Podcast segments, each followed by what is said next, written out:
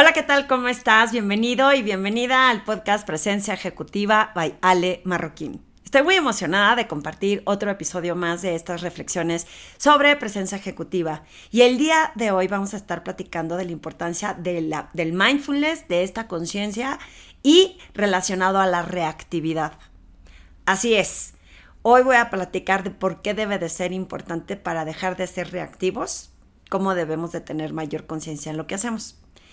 Recuerda que estos episodios los puedes escuchar en Spotify, en iTunes, también en mi página web y adicionalmente puedes verlos en YouTube. Así que espero que este contenido sea eh, de inspiración para ti, para que fortalezcas tu presencia ejecutiva y que lo compartas con más personas. Recuerda que me sirve muchísimo poder llegar a más oídos, a más personas que pueda inspirar. Y bueno, esta semana estaba pensando de qué puedo platicar con mi audiencia. Y eh, me han estado pasando una serie de situaciones que me hicieron reflexionar sobre la reactividad y qué poco conscientes estamos en ocasiones cuando eh, reaccionamos en lugar de responder. Y te voy a explicar por qué. Resulta que los en el mes pasado me he fijado y me he observado cómo en ocasiones cuando la gente me propone hacer un proyecto y de pronto me cambia la jugada y me cambia o la fecha de la sesión o me dice que tengo que hacer cosas adicionales a las que previamente habían dicho, mi primera sensación o emoción de frustración es ¿por qué me está pidiendo, o sea, qué abusó, ¿no? ¿Por qué me está pidiendo una cosa que no habíamos platicado y eso no estaba eh, platicado o no estaba puesto sobre la mesa? Pero en lugar de reaccionar, lo que hago es observar de por qué me está molestando realmente me está molestando porque es injusto lo que me están pidiendo o porque me está desestructurando mentalmente y tengo que hacer algo adicional que no tenía pensado y eso es lo que me incomoda. En la mayoría de los casos me he dado cuenta que no me cuesta nada hacer un esfuerzo adicional por lo que me están pidiendo, porque no es como que me estén pidiendo 10 horas extras de coaching o que me estén diciendo que les regale eh, más tiempo sobre alguna sesión, si me explico? Es más que nada que me está incomodando el que yo ya tenía pensado cómo hacerlo y de pronto me dicen, oye, queremos hacer una llamada adicional para platicar de un tema que queremos que hagas. El tema con esto es que cuando me detengo a observarme y ver qué es lo que me está incomodando, qué es lo que posiblemente eh, no me está gustando, muchas veces el tema es mío, no es de la otra persona. Y me he visto que en la colaboración y el haber observado y el haber intentado ver de dónde es la realidad, ni es tan grave, ni había necesidad de enojarse o de quejarse y que eh, fluye para una mayor eh, colaboración o que genero mejores resultados cuando no me quejo cuando no les hago ver que eso no lo teníamos platicado.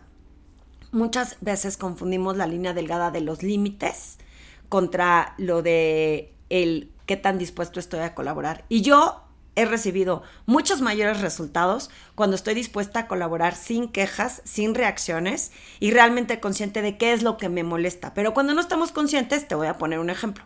Recientemente se acercó conmigo una persona y me dice, fíjate que eh, estaba escribiendo en WhatsApp y una persona me pidió cierta información. Cuando se la mandé esa información, un par de días después me volvió a escribir y me la volvió a pedir. Y entonces, pues para mí fue eh, importante decirle, si te vas hacia atrás, aquí está la información que ya te había mandado. Por supuesto, la otra persona se sintió exhibida y se sintió agredida y se, se provocó una especie de discusión. Cuando yo veo de los dos lados, uno, si está mal que no nos acordemos y que no tengamos, o sea, memoria de lo que estamos haciendo. Hay que, si tú me estás escuchando, Pon atención a las cosas o a las acciones que haces para que estés consciente de que si ya lo pediste, pues no te cuesta nada scrollear hacia arriba en tu WhatsApp y buscar la información.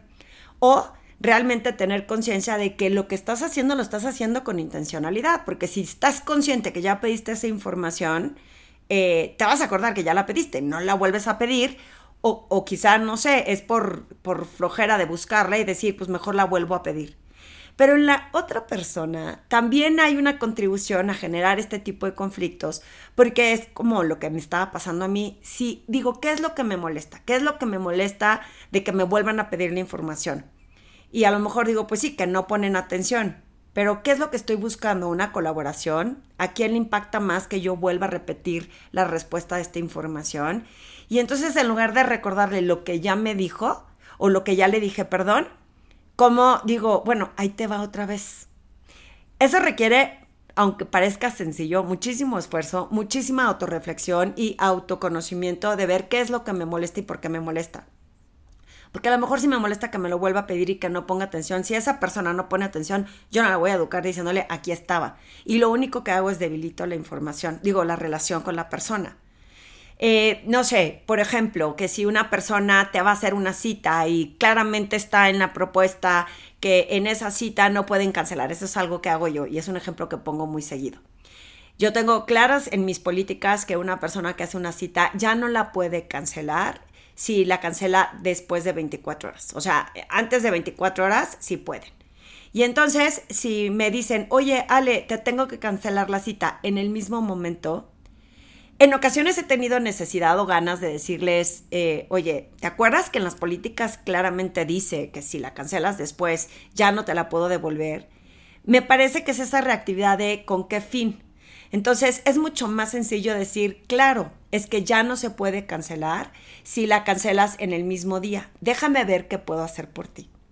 En el caso de que pueda, pues les digo, si tengo espacio, te doy la sesión. Y entonces genero una colaboración y un impacto positivo en mi cliente. En el caso de que no pueda, en lugar de regañar a la persona en decirle te lo dije, es que si no lo cancelas antes de tiempo no se va a poder, lo único que digo es me da muchísima pena, los espacios ya los tengo ocupados. Y San se acabó. Pero cuando nos volvemos reactivos, queremos hacerle ver de tenían las políticas y yo te dije claramente que si no la cancelabas en tiempo la perdías. Todo eso me parece que en ocasiones es innecesario. Te puse estos ejemplos porque son ejemplos que me pasan a mí y que estoy segura que te pasan a ti el, que alguien adicionalmente te pide una junta extraordinaria para agregar una tarea adicional a lo que ya te había dicho, que no lo tenías en tu mente contemplado y eso puede incomodar. Hay que realmente voltear el reflector hacia adentro y decir, me incomoda porque estructuralmente en mi mente ya tenía otra idea o porque si hay que poner límites, entonces sí hay que poner límites. Pero si no haces ese ejercicio de conciencia, de mindfulness, de decir realmente qué es lo que me molesta, muchas veces nos volvemos reactivos y debilitamos la relación de, oye, cuando tú me contrataste, me dijiste que era para esta acción y ahora resulta que me estás pidiendo cosas adicionales de las cuales no te cobré y no habíamos platicado. Pienso que siempre hay mejores formas de poner ese límite, por ejemplo, parafraseando y diciendo, oye, eh, estoy viendo que estás poniendo tareas adicionales. Quiero entender si el proyecto en el que tú y yo acordamos trabajar va a requerir de más tareas adicionales y de mi tiempo solo para tenerlo presente. Y es una forma de hacerle ver a la otra persona que no fue clara en un principio y que si fuera el caso le digas, ok, si va a requerir más tiempo y más acciones adicionales, ¿estás cómodo que te pase mi cotización adicional? Y ahí entonces también la otra persona puede aprender a tener límites. Pero en ocasiones ni siquiera es necesario eso. En ocasiones son pequeños esfuerzos adicionales que tenemos que hacer para contribuir a generar esas relaciones. Pasa lo mismo con las eh, citas que te dije y con los mensajes de hacerle ver a la gente en qué se equivocan. A veces es reactivo. ¿Qué necesidad tenemos de, de recalcar? Ahora, si me voy eh, extendiendo el drama del, WhatsApp, resulta que la otra persona le reclama porque le recuerda dónde estaba eh, el mensaje que le había mandado. Y entonces me pongo a pensar en dónde ambas partes caemos en reactividad cuando queremos hacerle ver o queremos hacerle recordar o queremos hacerle mencionar al otro que sepa que esté consciente en dónde se está equivocando. De nada nos sirve, eh, a nadie nos gusta que nos digan en qué nos equivocamos, a nadie. Si podemos ser propositivos y decirle cómo podemos evitar que esto suceda, en el caso de las citas, quizá yo puedo decir, oye, me apena mucho que no vi que me mandaste tal mensaje. ¿Qué te parece que de aquí en adelante, para que yo te dé un mejor servicio, pongamos estos horarios para poder asignar estas sesiones? Y me evito el recalcarle el por qué lo hizo mal o por qué no leyó las letras chiquitas o el por qué no leyó la política.